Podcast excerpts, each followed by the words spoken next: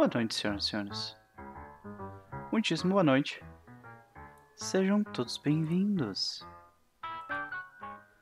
Eu ia dizer a sessão, ao episódio, mas não. Este é o nosso querido Clube do Livro. E nós estamos no nosso oitavo conto, senhoras e senhores. Nós estamos no nosso oitavo conto. Não é verdade? Então, senhoras e senhores, estamos unidos aqui mais uma quinta-feira indignantemente quente para conversarmos sobre este livro aqui, Lovecraft Country. Yes. Mais especificamente, como eu falei, o oitavo conto desta maravilha, né? E uh, vou começar falando sobre a série, aproveitar, né, que a gente está aqui nessa situação, falar como o que, que anda acontecendo comigo e tudo mais, até para esperar a galera chegar, né? De qualquer forma, lá vamos nós. Como vem sido a semana de vocês? Por que, que vocês não me mandam uma mensagem no YouTube ou aqui depois, né? Mas eu vou falar um pouco da minha semana. Essa semana tem sido uma uma montanha russa, assim, de, de coisas, né? Uh, eu não costumo ser uma pessoa impulsiva, mas ultimamente eu tenho sido. então é uma mudança um pouco de áreas para mim.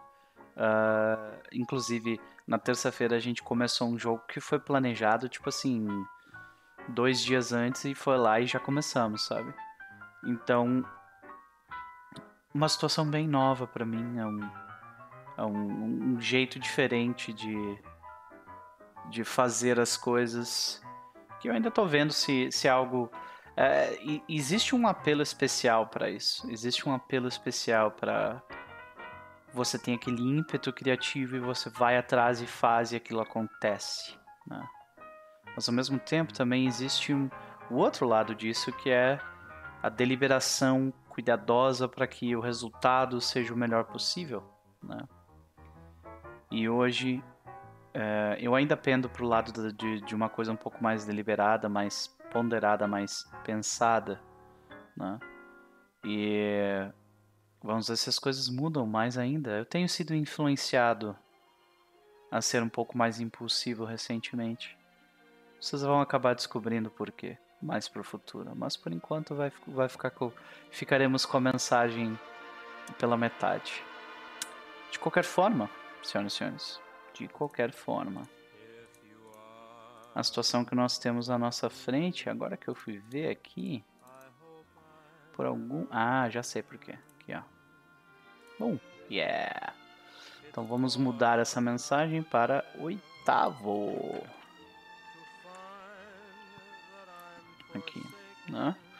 Antes de nós começarmos a falar de fato disso, acho melhor até a gente fazer diferente, né? A gente vem aqui e fala falando sobre o fechamento da série, né?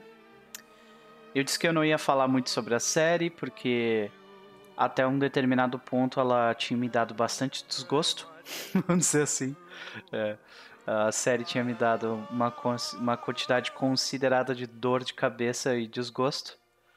Uh, mas veja bem como as coisas mudam, né?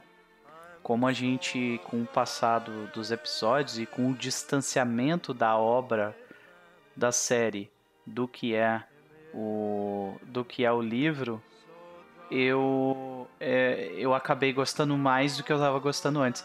O Zuri já chegou dizendo não curtiu o final eu vou te dizer que eu achei o final como toda série, né? Boa noite, Paulo Magnus, seja bem-vindo. É, como toda série, eu achei o final corrido. né? Por final, eu quero dizer o último episódio. Sim, sim. Eu vou te dizer que foi super corrido. Uh, e foi. E tipo, ele, ele cresceu em escala para um, um nível muito alto, né? É, e eu acho que o apelo ali era um apelo para era um apelo para tipo uma questão de legado, né, que eu não tenho uh, local de fala para comentar a respeito, né? Eu não sei o quão forte isso, isso é, é então eu é, até fico meio assim de comentar, né? Mas me, me conte melhor então, Zuri, o que você não gostou exatamente no último episódio, porque eu vou ficar falando aqui. Virou aquela releitura de Jesus tudo de novo. Cara, eu sou. É, eu concordo contigo, né? A pessoa ali na. Na. Naquela, naquele aparato, né, preso, depois ele teve os braços cortados, né, realmente. Aliás, spoilers, né, gente? A gente vai acabar falando sobre isso, né? É perigoso que seja o último episódio da série mesmo, porque continuar de onde parou, eu não tenho ideia de como vão fazer. Cara, spoilers, né, gente? Terminou com eles tirando o poder mágico, o poder da, da filosofia natural de todos os homens brancos. Eu acho que não tem, não vai ter a segunda temporada. Não vai ter mesmo, sabe? É, para mim, eles destruíram toda a luta da, de raça, classe, superação pessoal que foi a série. Por que, que tu diria? Por que, que tu diria isso, Uzuri? Uh, como eu falei, eu não tenho muito local de fala nisso, então a minha percepção dessa parte é, é, é enviesada no mínimo, sabe? Então, uh, pra mim, eu, eu, por exemplo, eu vou dizer o, o episódio 4, eu gostei muito, e ele foi completamente diferente ele nem existe no livro, né? Que é o episódio da, da Raposa de Nove Caudas, né? Uh, o episódio 5 foi, foi ok. O episódio de Tulsa foi muito, muito, muito bonito. Tipo, toda a ideia dele foi muito legal e foi bem explorada. O episódio da Hipólita foi muito legal e acho que foi bem explorado. Só que esse fechamento, né? Quando você reduz ele a uma releitura de Jesus, você justifica a dor, o sofrimento e a luta. Entendi o teu. Acho que eu entendi o teu ponto de vista, Zuri. Tipo, como se aquilo. Tipo. Deixa de ser um absurdo e passa a ser glorificado, né? Como, tipo, ah, o, o homem negro se sacrificando para né, pra sobrepujar algo, né? Não o combate ao racismo, mas sim se ele sofreu porque ele está seguindo os passos do mártir. E essa martirização dele, né, uh, se fez necessária na série, mas né, a gente sabe lendo o livro que a situação foi um pouco diferente disso. É, eu sei, por exemplo, que o Kaz é um, é um cara que ele, ele, ele gravitou muito em volta de algumas ideias do, dessa série. Ele realmente gostou da série, até onde eu sei. E eu queria muito conversar com ele sobre isso, mais pra frente eu vou tentar ver se eu consigo falar com ele sobre isso, mas uh, a minha opinião é de que existem bons episódios. É, existem bons episódios. Eu gostei muito de, de algumas coisas, eu odiei outras. tipo, eles terem matado a mulher indígena. Uh, e diversas cenas de sexo que eu achei, além de desnecessárias, às vezes até ofensivas, assim. Nada justifica o porquê da dor e do sofrimento. Saquei, Paulo. Pode crer. HBO, né? Pois é, cara, mas existe um limite. Tem, tem um limite, assim, sabe? Tem... Chega num determinado momento que aquilo é tão. É feito pra, pra tipo. Só pra causar choque e aquilo meio que destrói a, a, a verossimilhança da, do que eles estão tentando propor, sabe?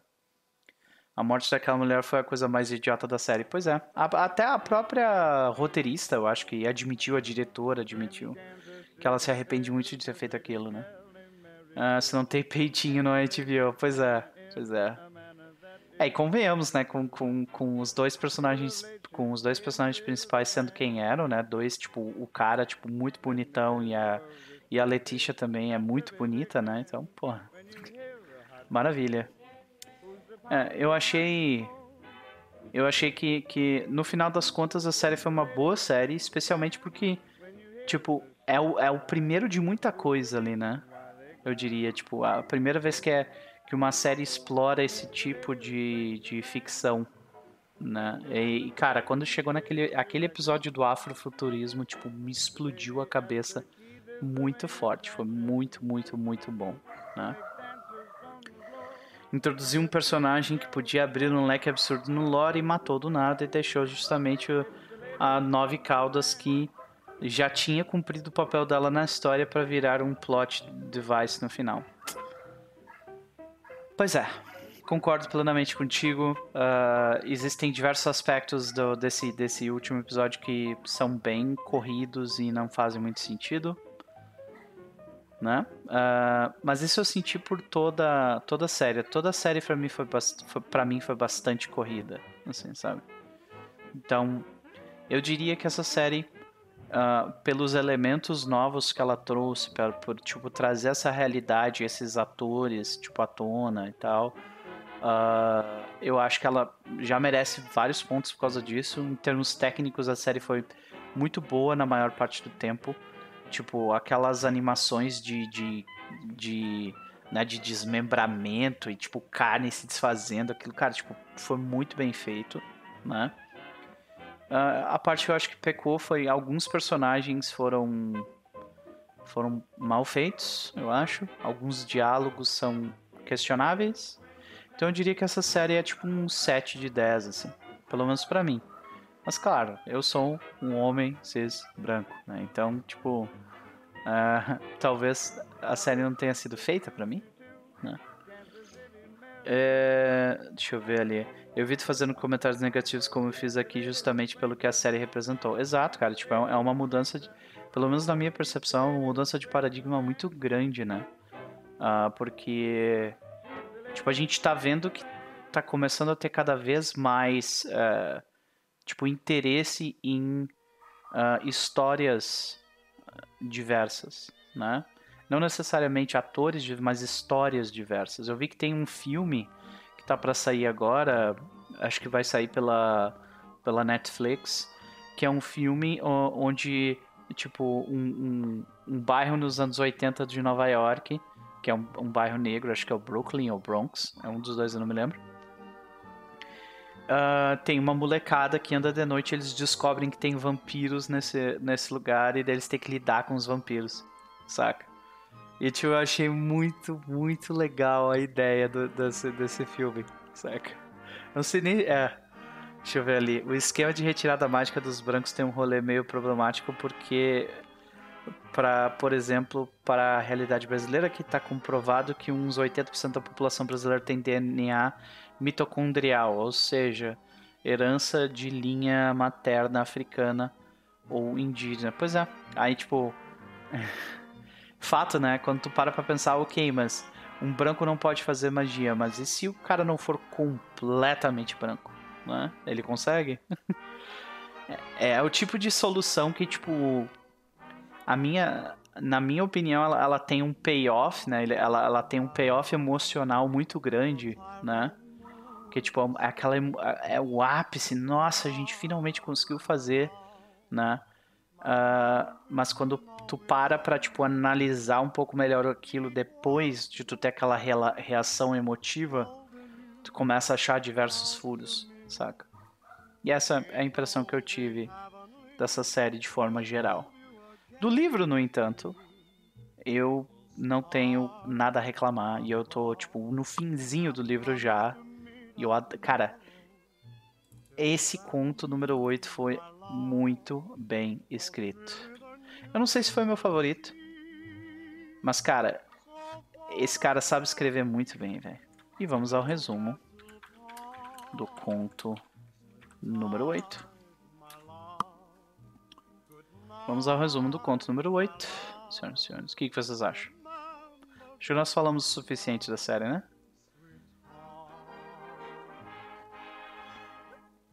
É, Power to the People, é total, é, é uma reação emotiva mesmo, né? É isso aí. Não é uma parada tipo científica, né? Então, é, vamos ao, ao, resumo do conto, senhoras e senhores. Esse é o oitavo conto de um, de um livro que contém nove contos ao todo, né? É, o nome desse conto se chama A Marca de Caim. E eu devo dizer que eu fiquei bastante impressionado. Primeiras impressões do livro, tá? Primeiras impressões do conto são. É, eu gostei muito como, como. Ah, isso aí é, é uma pergunta que eu tenho que responder depois, mas vamos lá. Primeiras impressões. eu achei extremamente bem escrito e bem, bem feito como o Mark, Matt Ruth lidou com as diversas partes móveis da história. Em momento algum eu me senti perdido, tipo assim, onde é que esse cara tá, saca? E é, não é fácil de fazer isso em escrita, nem um pouquinho, nem um pouquinho fácil. Então, ó, Matt Ruff, você merece os louros por esse livro, realmente é muito foda. E nós começamos com, com, com uma citação de Gênesis, né? uma citação bíblica. De agora em diante serás maldito e expulso da terra, que abriu sua boca para beber de tua mão o sangue do teu irmão. Quando a cultivares, ela te negará os seus frutos e tu serás peregrino e errante sobre a terra. Então, está fazendo alusão a algo que vai acontecer posteriormente no conto, né? Que é o momento em que Caim foi banido do paraíso, né? Foi banido da, da, do Éden pelo crime de matar o seu irmão. E é isso aí. Senhoras e senhores, nós começamos esse conto com uma reunião no templo maçom. E eu achei bem interessante essa parte, porque normalmente a gente vê em histórias onde, né? Boa noite, Nosferatu, seja bem-vindo. Normalmente a gente vê em histórias onde elas, os personagens não se comunicam entre eles e não existe muito motivo para isso. O motivo normalmente é porque se eles parassem para se comunicar, nada disso aconteceria, saca? Uh, F. Pat Patron, seja bem-vindo mais uma vez, boa noite. Nós estamos aqui falando sobre o oitavo conto de Território Lovecraft, um livro maravilhoso que eu recomendo muito. De qualquer forma, eles começam né, no templo maçônico, que a gente já viu esse templo maçônico sendo uh, comentado no terceiro conto, né? E a gente vê a volta de alguns personagens que a gente tinha visto anteriormente, como o Joe Pirata, né? Nós temos também o Mort Mortimer Dupree, uh, nós temos também... Tem mais um personagem agora que eu acho que eu estou esquecendo o nome, mas... É, são três, né? NPCs nessa história. E, uh, basicamente, então, a gente começa vendo isso ao invés dos personagens manterem seus segredos, né, essa, esse núcleo familiar uh, manterem seus segredos entre eles, eles resolveram, não, vamos pro conto maçônico, pro, pro templo maçônico e nós vamos contar, tipo, a verdade. E assim foi. George, Hippolyta, Horace, uh, de, daí o Montrose, a Letícia, o Atticus, eles todos se juntaram. Pode criar o Zuri. Vai lá, não tem problema não. Valeu, abraço. eles todos se juntam no templo maçônico por quê? Porque no episódio anterior, o Caleb Braithwaite comentou com o resto do grupo, né, com, com alguns do grupo, dizendo: Olha, nós vamos matar o Capitão Lancaster. Ou seja, já está contando com a ajuda deles para cometer um assassinato a um membro poderoso de uma cabala de filósofos naturais. E aí, Juan, seja bem-vindo. Então, eles resolvem se comunicar francamente pela primeira vez. Eles se juntam todos à mesa e eles contam suas verdades, né? Uh, o George conta o que aconteceu em Ardham. A Hipólita conta o que aconteceu quando ela foi naquela viagem para outro mundo. O Horace conta o que aconteceu quando o Lancaster colocou uma maldição nele e os bonecos começaram a atacar ele. O, o, a Letitia e o Atticus eles contam o que aconteceram com eles, inclusive com a mansão assombrada de uh, Winthrop, que agora é de Letitia. E a gente vê que, tipo, uma mistura de diversas reações, né? Tem pessoas ali que ficam extremamente surpresas com as coisas que aconteceram. Especialmente com a Hipólita, né? Ah, o, o Soul comentou ali que eu estou em uma saga pelo R, solo RPG perfeito. Solo RPG perfeito, meu velho. Iron Sworn. Só vai. Aprende inglês e joga. Aliás, não precisa nem aprender inglês, porque existe o SRD em português de Iron Sworn na comunidade no Facebook, é só pegar. Então, uh, de qualquer forma, a gente segue adiante com eles contando e essas reações, né? Todo mundo fica incrivelmente surpreso com o fato da Hipólita ter literalmente ido para outro mundo, né? Uh, E eles fazem perguntas para ela: Meu Deus, o que, que tá acontecendo?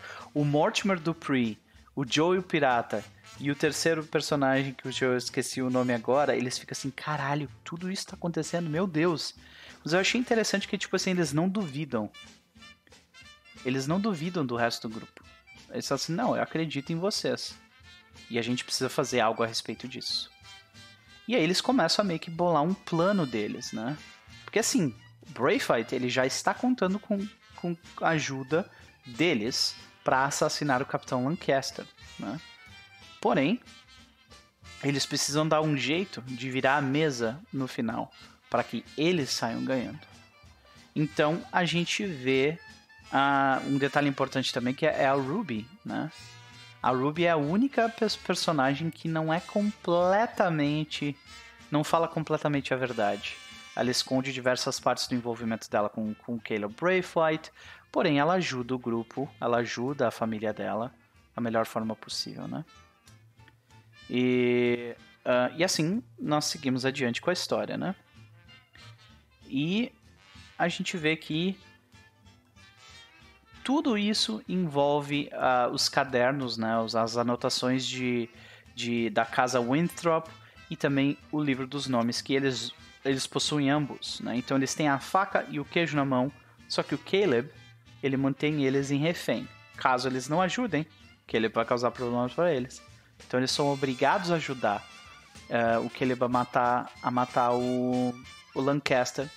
Só que eles têm que tentar de alguma forma sair disso sem ficar dependente do Caleb. Então eles têm que ajudar o Caleb Braithwaite, fingindo que estão ajudando ele, para em algum momento puxar o tapete. Então, eles começam a, a, conversar sobre, sobre os documentos, tudo que eles tiraram, né? Uh, eles começam a falar sobre o, o Braithwaite, como não dá para não dá para confiar nele. Então, todos eles entram em um acordo, né? Uh, nós vamos nos ajudar, nós temos que lidar com essa situação da melhor forma possível. Inclusive a Ruby foi lá justamente para tipo assim, olha, se vocês não tiverem a minha ajuda interna, vocês não vão conseguir fazer o que vocês querem. Né? E eu não quero que vocês morram, então eu vou ajudar vocês. Então, nós vemos uma cena bem rápida até, onde uh, o Montrose e o Atticus eles vão até a casa, a casa Winthrop, que é para conversar com o velho, o antigo, o espírito dono da casa, o velho Winthrop. E é muito interessante a cena que descreve que, tipo, que eles chamam a atenção do a atenção do espírito dele, tipo, mexendo na estátua que tem na, na frente da casa. E daí assim que assim que o Montrose mostra o que ele tem dentro da mochila dele, o espírito meio que para o tempo no local e o elevador sobe e aí eu achei interessante que o Montrose comenta, não, fica tranquilo, eu sei o que acontece a partir daqui. Ou seja, ele já tinha lidado com isso antes. Um bom um detalhe importante e interessante sobre o Montrose, ele já tinha lidado com coisas sobrenaturais antes, antes disso tudo começar. Eu achei muito legal. Então, logo depois disso, ah, gente, esse conto ele é bem curtinho, então a gente provavelmente não vai passar uma hora falando sobre isso, né? A gente segue adiante para a próxima cena. E essa cena é a partir daqui que, que eu acho que, tipo, esse conto fica, tipo, muito bom. Ele tava bom, ele tava legal, ele, ele tava interessante e ele passa a ser muito bom. O Paulo Magos comentou: Nossa, fiquei muito puto com a Ruby na série no final. Cara, é outro, né? Esse personagem foi, nossa, foi, foi muito, muito mal utilizado, na minha opinião, na série. Mas essa é só a minha opinião, né? Então, seguimos adiante uh, com o resumo do conto. Aí esse conto aqui, né? A noite seguinte estava fria, mas o céu limpo. Braithwaite buscou Atticus na casa Winthrop no horário combinado e eles seguiram para a região Northwest Side. Falaram um pouco durante o caminho. Braithwaite não, ti não tirava os olhos da estrada e, satisfeito consigo mesmo, sorria como se sua vitória sobre Lancaster fosse certa.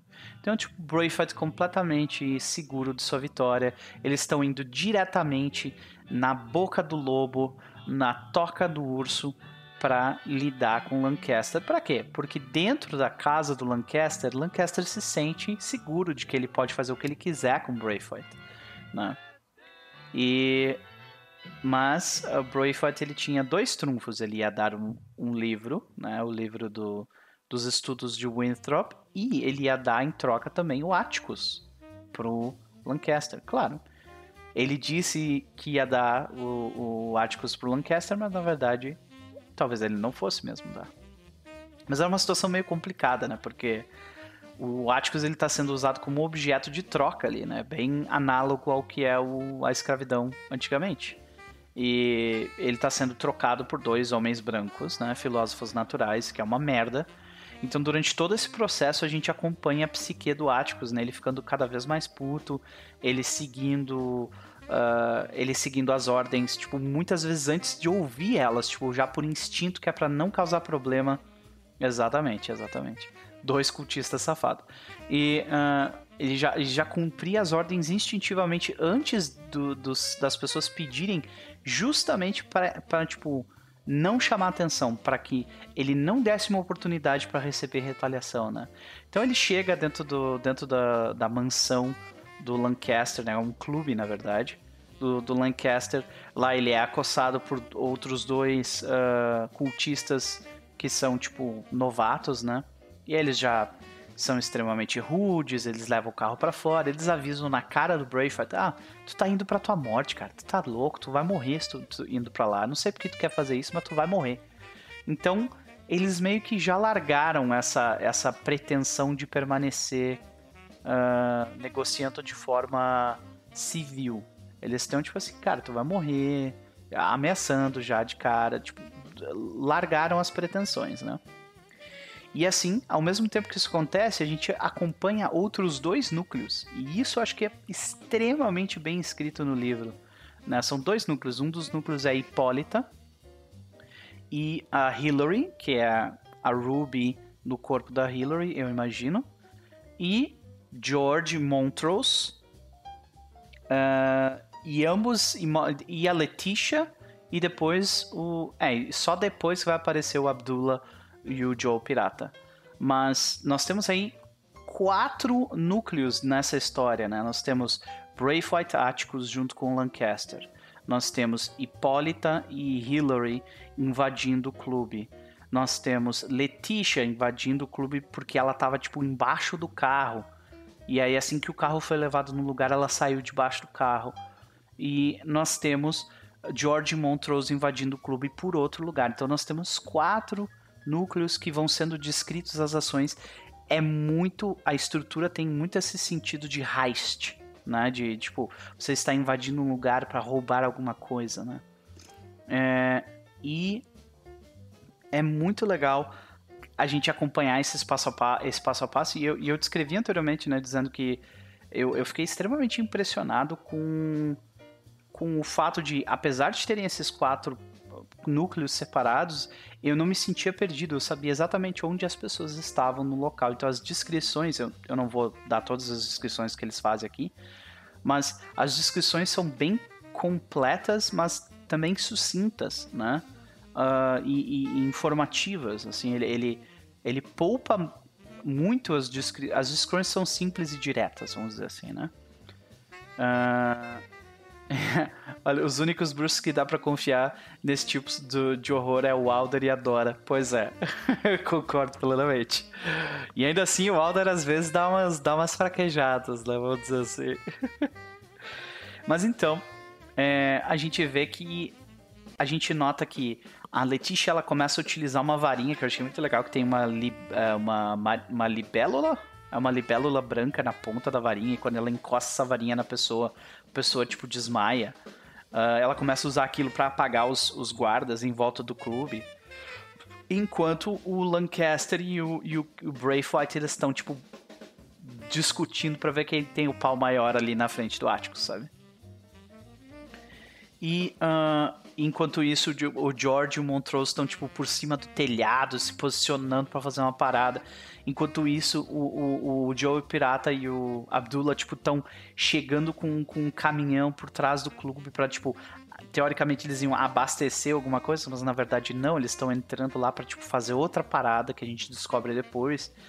E a, a gente nota que tipo a Hipólita e a e a Hillary, elas têm que tipo brigar com os, com os guardas que estão numa guarita. Eles acabam uh, eu acho interessante que tipo a Hipólita ela, ela consegue prender esses, essas pessoas e colocar algemas, e quando isso acontece, ela pega e aponta a arma para Hillary e diz: Ó, oh, agora é tu, coloca as algemas. Que ela não sabia que a Hillary era Ruby, né? E então ela prendeu, porque era uma pessoa branca, e fica presa aí. No final, ela precisou da ajuda da Hillary, que ajudou ela, tipo, deu um tiro nela. E até dá, dá a entender que, que é, talvez a Hipólita tenha reconhecido ali alguma coisa nela, mas não ficou bem claro, né? E, e a gente vê todas essas parte, partes móveis se aproximando cada vez mais para dentro do clube. Até que chega um momento onde o Lancaster avisa que não, tipo, ele não está interessado em fazer negócio nenhum com o Caleb Braithwaite e que na verdade o que ele vai fazer é o seguinte, ele vai fazer um feitiço nos dois e vai fazer a marca de Caim nos dois. É a marca que vai garantir que ambos serão escravos dele, né? E bem quando isso acontece, quando, quando tudo parecia que ia ir de, um, de ruim para pior, começa o plano. E esse plano é um plano entre Caleb e o núcleo uh, principal da, do livro, né? Que é a família do Áticos. Assim que ele começa a fazer um movimento, uh, o, o Caleb ele, ele faz um assovio, se não me engano é isso, e a gente vê que o Montrose e o George eles derrubam uma garrafa de Coca-Cola tipo na na, na fireplace, né, na lareira, apagando o fogo e levantando um monte de fumaça. E assim que isso acontece, a Letitia ela corta a eletricidade de, de dentro do clube. Então tá tudo escuro, tá cheio de fumaça e no meio dessa loucura, quando o quando Lancaster ele chama diversos dos seus companheiros cultistas para ajudar ele a prender o Caleb e o Atticus no chão para fazer o ritual, começa essa fumaça e essa falta de luz. Então, tanto Caleb quanto o Atticus conseguem fugir de dentro daquela sala e descer para o andar inferior. E nisso, quando eles descem, o, o Abdullah e o Joe e o Pirata já estavam esperando eles dentro de uma sala específica, preparando um, preparando um círculo mágico no chão com giz, né? Uh, então a gente vê essa situação que eu achei bem interessante até, que assim que o Lancaster desce junto com os cultistas para ir atrás deles, a gente, a gente vê que, tipo, ah, uh, ele vira pro lado da cozinha e escuta os barulhos das panelas batendo e caindo no chão. Só que ele não cai nessa. Na verdade, ele sabe que o que eles estão fazendo é dentro dessa sala. E aí o Lancaster entra, tipo, na sala principal, puto da cara, ele vê o Atticus e o, e o Caleb Braithwaite, tipo, arrombando um cofre para roubar alguma coisa que estava lá dentro que a gente não sabe o que, que é, né? E boa noite, Vai Carneiro, seja bem-vindo. A gente, é bem-vindo. A gente tá aqui resumindo o conto, né? Quando ele finalmente chega e, e, e coloca o Caleb e o Atticus na parede, né? E diz: agora vocês estão fodidos, vocês não vão conseguir sair daqui, vocês vão morrer. E eles adentram a sala sem notar que o Abdullah e o Joe Pirata eh, estavam escondidos por trás dos, das, das cadeiras e das mesas, terminando de fazer o círculo. Aí descreve, acho que é o Abdullah, que ele termina de modificar um círculo que já estava escrito no chão, colocando tipo uma outra palavra de poder de Adão, né? Então a gente nota que tipo todos eles ficam começam a perder o perder o equilíbrio sabe, dentro desse círculo. E tanto Lancaster quanto os outros cultistas, eles começam, meu Deus, o que está acontecendo, né? E então, Caleb Braithwaite, ele começa a, a, também a escrever com giz no chão para terminar de fazer o círculo. E antes, e, enquanto ele está fazendo isso, ele está dizendo, é, vocês estão fodidos, eu tinha um plano, vocês vão todos morrer. O Caleb fez essa virada, né? Mas o que ele não esperava era que o Atticus, resolveu falar: não, deixa que eu faço essa magia, eu sei fazer e eu acho que, né, essa é a minha parte pelo por ter te ajudado, deixa eu levar esses caras pro inferno. e o Atticus entrou para dentro do círculo e terminou de lançar a magia, né? A descrição é até não é tão não é grande coisa, a gente vê tipo uma como se fosse um tornado negro, bem parecido com o tornado que aparece na, no último episódio da série, né? Que ele suga tanto o Capitão Lancaster como, como todos os cultistas para dentro desse, desse uh, local inexistente, né? E lá eles deixam de existir uh, para todos que estão na Terra. Assim que uh, e o Caleb ele estava tão seguro de que estava tudo bem com ele que enquanto o Atticus terminava de lançar magia ele se virou de costas e começou a arrombar o continuar abrindo o cofre né? Afinal, ele queria alguma coisa que tinha lá dentro, né? Rota direta para Lang. É, pode crer. Então, enquanto isso, o Atticus ele aproveitou e tipo apareceu nas costas de Caleb Braithwaite, senhoras e senhores. E quando ele fala isso, ele diz: "O que você não contava era que eu também soubesse fazer a magia da marca de Caim." E então, o Atticus ele faz um ritual ele encosta no, no corpo de Caleb Braithwaite, que teoricamente é imune. E por isso que ele estava se sentindo tão bem, Caleb. Porque, ah, eu sou imune, ele, ninguém aqui consegue fazer nada contra mim. Porém, não é imune a essa magia da marca de Caim. E a gente vê que, uh, porque a magia não, não vai matar o Caleb, a magia vai fazer outra coisa que a gente descobre depois. Basicamente, a gente, uh, o autor descreve como o, o Atticus coloca a mão uh, no peito do, do Caleb Braithwaite, começa a sentir dor, ele tenta lutar contra, mas não consegue. O Atticus é um homem forte, afinal. Né? E, uh, e quando ele termina de lançar magia, a gente nota que o Caleb Braithwaite, ele tá, tipo, ele começa a se sentir fraco, ele começa a ter espasmos musculares e cai no chão, sem entender o que está acontecendo com ele. E essa foi a grande virada que foi planejada pelo grupo no templo maçônico. Né? Logo depois disso, todos os outros membros que antes estavam lidando com outras coisas na casa adentram a sala. Nós vemos Letitia, George, Montrose, Abdullah, uh, Joey Pirata, Hipólita. Todos estão lá. Acho que até. Não, a Ruby não está lá. Então a Ruby não, não se encontra lá. E eles se juntam e eles já tinham um plano e eles vão executar esse plano. Eles pegam o que eles querem, roubam o que eles querem de dentro da casa, de dentro do clube do Lancaster. Eles colocam Caleb Braithwaite dentro do porta-malas do, do próprio carro. Letitia dirige o Daimler até os limites de uh, entre Chicago e Indiana, junto com Montrose que está no outro carro então a gente tem o showdown, né? O Caleb ele simplesmente não consegue compreender direito o que, que aconteceu, o que, que vocês fizeram. Ele tá tipo indignado, como assim? No alto do seu privilégio, não só de homem branco, mas de filósofo natural, né? Ele não consegue compreender como aquelas pessoas conseguiram vencer ele num jogo de astúcia. E aí tem essa. É, a gente vê essa cena, né? Os, os personagens da, da, do núcleo principal da novela, né? Do, do nosso conto aqui, de, eles estão no lado de Chicago explicando o que aconteceu com o Caleb Braithwaite que está do outro lado, que é na Indiana. E eles dizem: Você agora nunca mais vai conseguir entrar em qualquer território considerado território negro. Você também nunca mais conseguirá fazer nada de mal contra pessoas negras. E por último, uh, eles falam: você também nunca mais conseguirá lançar magia alguma. Você foi banido da filosofia natural. Eu achei do caralho.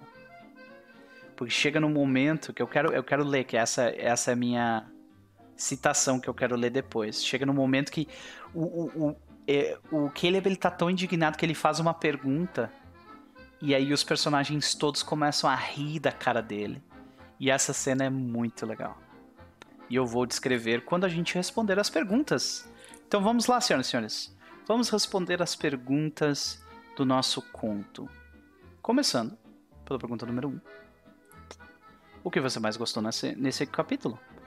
Nesse conto número 8, o que eu mais gostei foi a forma como Matt Roof explorou quatro núcleos ao mesmo tempo em, um, em uma estrutura de heist, né? uma estrutura onde, onde há uma invasão que tem diversas partes móveis e essa pessoa está fazendo isso, aquela pessoa está fazendo aquilo e tudo isso está acontecendo ao mesmo tempo. Eu achei que foi excepcional a forma como ele descreve isso. Não é cansativo, é curto, é, é direto ao ponto, informativo, interessante. Eu achei excepcional essa parte desse conto. Se vocês que leram quiserem responder essa pergunta no chat, eu leio tranquilamente. Vamos para a pergunta número 2 enquanto isso, senhoras e senhores. Pergunta número 2 é a que segue. Melhor que muito filme de trapaça, sou obrigado a concordar. Pergunta número 2. O que você menos gostou neste capítulo? Eu diria que a. Ah, difícil, porque esse, cap... esse, esse conto foi tão curto que é difícil de tu achar alguma coisa assim que. Talvez a participação da Ruby, sabe? Mas eu acho que, tipo, no próximo conto vai explicar o porquê que ela fez tudo aquilo da forma como ela fez, sabe?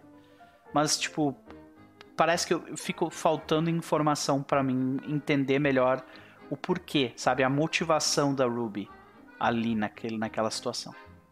Então eu diria isso, é. A motivação da Ruby não ficou muito clara para mim e essa foi a parte que eu menos gostei no oitavo conto. E para vocês? Depois me respondam. Depois nós temos a pergunta número 3. Qual foi seu personagem em cena favorito e por quê? A minha, o meu personagem favorito foi o Atticus. Uh, e a cena favorita foi logo no final, onde ele confronta Caleb Braithwaite e explica para ele o que, que a marca de Caim fez com ele. Achei aquilo excepcional. Excepcional. Uh, vamos para a próxima pergunta rapidamente. Né? Pergunta número 4. Uh, ah, qual personagem em cena. Eu já meio que respondi essa, né? Qual personagem em cena você menos gostou e por quê? Eu diria que é a Ruby, Uh, a cena é a cena onde ela, ela está no corpo da Hillary e ela decide ir embora do nada. Eu acho que faltou tipo um pouco de motivação por, do porquê que ela está fazendo aquilo. Mas como eu falei, é bem provável que no próximo conto isso seja explicado. Então, fica aí a, essa questão. É um ponto minúsculo perto da maravilha que foi esse conto, que foi realmente muito bom.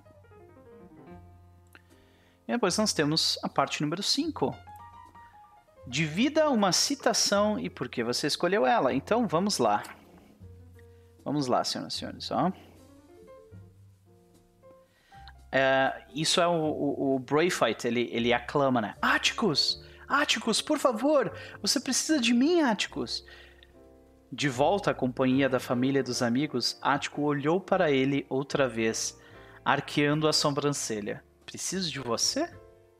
Repetiu ele. Acho que você está redondamente enganado, Sr. Braithwaite. Você acha que tudo acabou só porque a confraria de Lancaster foi destruída? Perguntou Braithwaite. Não acabou! Há outras lojas pelo país inteiro. Agora que elas sabem da sua existência, virão atrás de você. Mas não como eu fiz. Não vão, não vão tratar você como um membro da família, nem mesmo como um ser humano. E não vão deixá-lo em paz até arrancarem de você tudo o que quiserem. Aonde quer que você vá, nunca estará salvo você. Então, vem a resposta. Por quê? Né? Antônio, seja bem-vindo. Nós estamos no final aqui da, da nossa, do nosso clube do livro. Uh, e, e, aí o, a, tem a reação que o Caleb não estava esperando. Porque o que ele acabou de descrever ali, senhoras e senhores, ele acabou de descrever a experiência que eles já, já têm.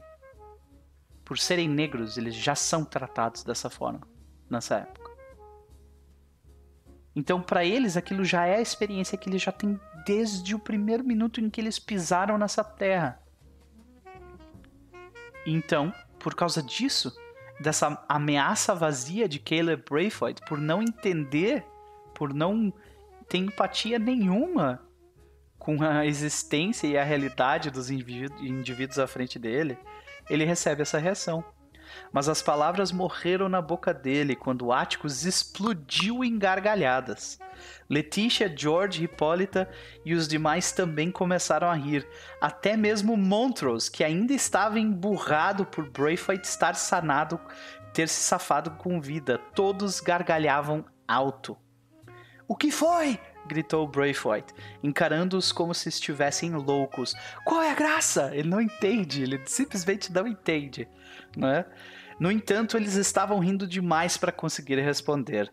Depois de um tempo, Ático se recuperou e explicou, enxugando lágrimas de riso. Ah, Sr. Braithwaite, está mesmo tentando me assustar com isso? Acha que eu não sei bem em que país eu vivo? Eu sei, todos sabemos, sempre soubemos. Quem não está entendendo é você. E cara, essa, esse fechamento para esse conto é genial. É bom demais. É bom demais. É bom demais. É isso aí. E essa é a situação, citação, senhoras e senhores. Dividam as citações comigo no, no YouTube ou aqui no chat se vocês terminaram, né? Vamos para a pergunta número 6. Que sentimento este capítulo evocou em você? Ah, eu diria que é o sentimento de, uh, de, de, de soltura, né? Você estava preso e tenso numa situação complicada e você consegue virar aquilo, você vira o jogo, você vira a mesa e sai vitorioso. E no final ainda dá aquela gargalhada na, no rosto do teu inimigo, no rosto do teu antagonista. E diz: Eu te venci tu foi completamente sobrepujado e ri da cara dele. É excepcional. é. Au! Ai, eu bati o cotovelo. Ai! Ai, ai, ai. Eu bati o cotovelo forte aqui. Au! Vamos para a pergunta número 7. Com que aspecto da história você se relacionou mais? Deu... Não, não, não chegou a dar choque, não, mas tá doendo. Não chegou a dar choque, mas tá doendo. Com que aspecto da história você se relacionou mais? Eu diria que é com. Cara, por incrível que pareça, né? É até por questão de local de fala, eu me relacionei mais com a reação do Braveheart. Aquela pessoa no alto do seu privilégio simplesmente não consegue enxergar a realidade dos outros. E eu gosto de pensar que hoje eu consigo enxergar, mas eu acho que isso é um, é um trabalho, sabe? É, uma, é, é algo que, que vai sendo feito conforme o tempo passa. Eu ainda sou uma pessoa bastante privilegiada. E eu acabei de ver o que, que acontece quando uma pessoa privilegiada não enxerga seu próprio privilégio. Você acaba como Caleb Braithwaite. Não seja um Caleb Braithwaite. Então, temos a última pergunta, mais difícil de responder de todas, senhoras e senhores. Mais difícil de responder de todas. Que é. Que música esse capítulo te lembra? Que música esse capítulo me lembra? Senhoras e senhores, eu diria que essa. Essa. Esse capítulo em específico me lembra muito tem tem uma música do Queens of the Stone, Stone Age. Queens of the Stone Age chamada I Sat by the Ocean.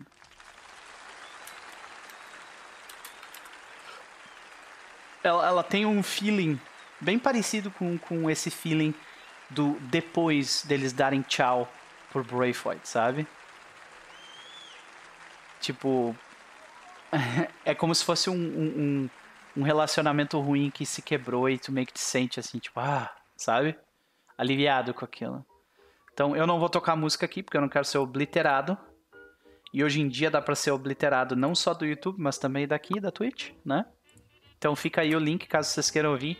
I Sat by the Ocean de Queens of the Stone Age. E é isso, senhoras e senhores. Terminamos aqui as nossas deliberações, considerações e opiniões a respeito da série e seu fechamento, e do oitavo conto, do Clube do Livro.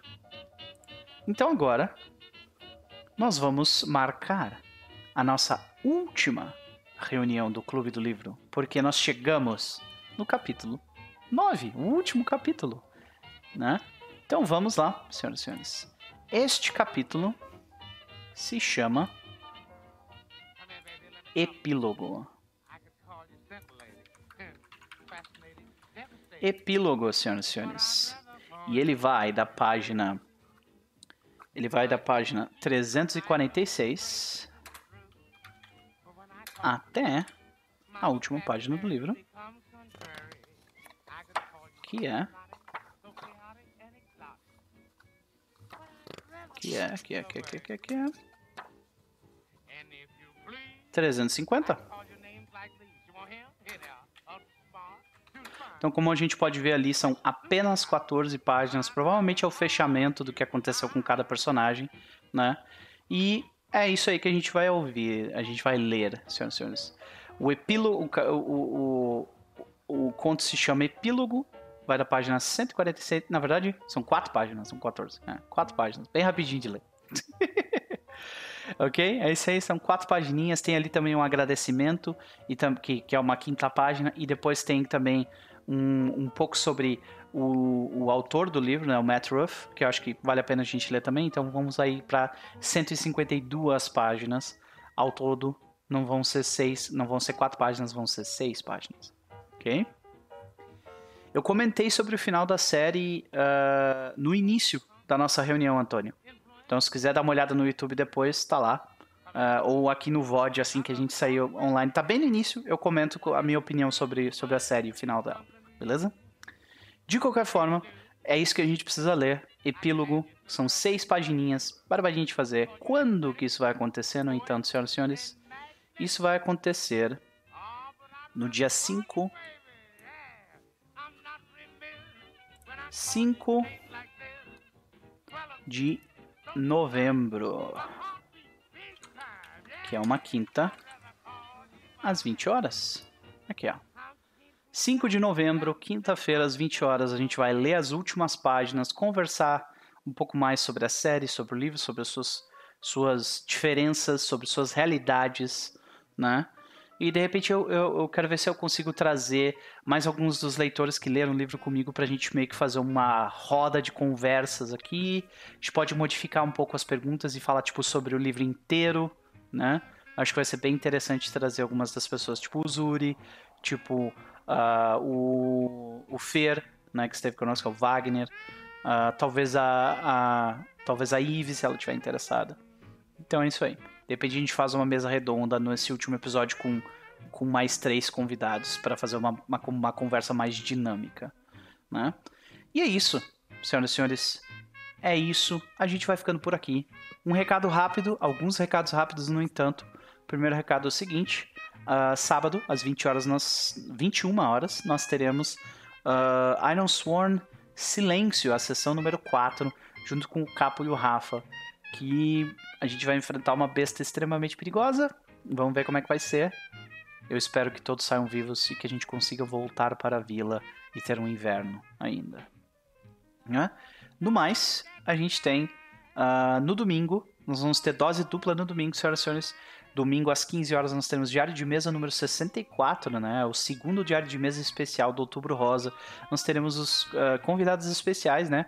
A Isa vai ser a host e duas convidadas especiais que vão ser a Mônica dos Jogos Imaginários que acabou de lançar um catarse do, do livro dela de Tordesilhas que tá, ó, top.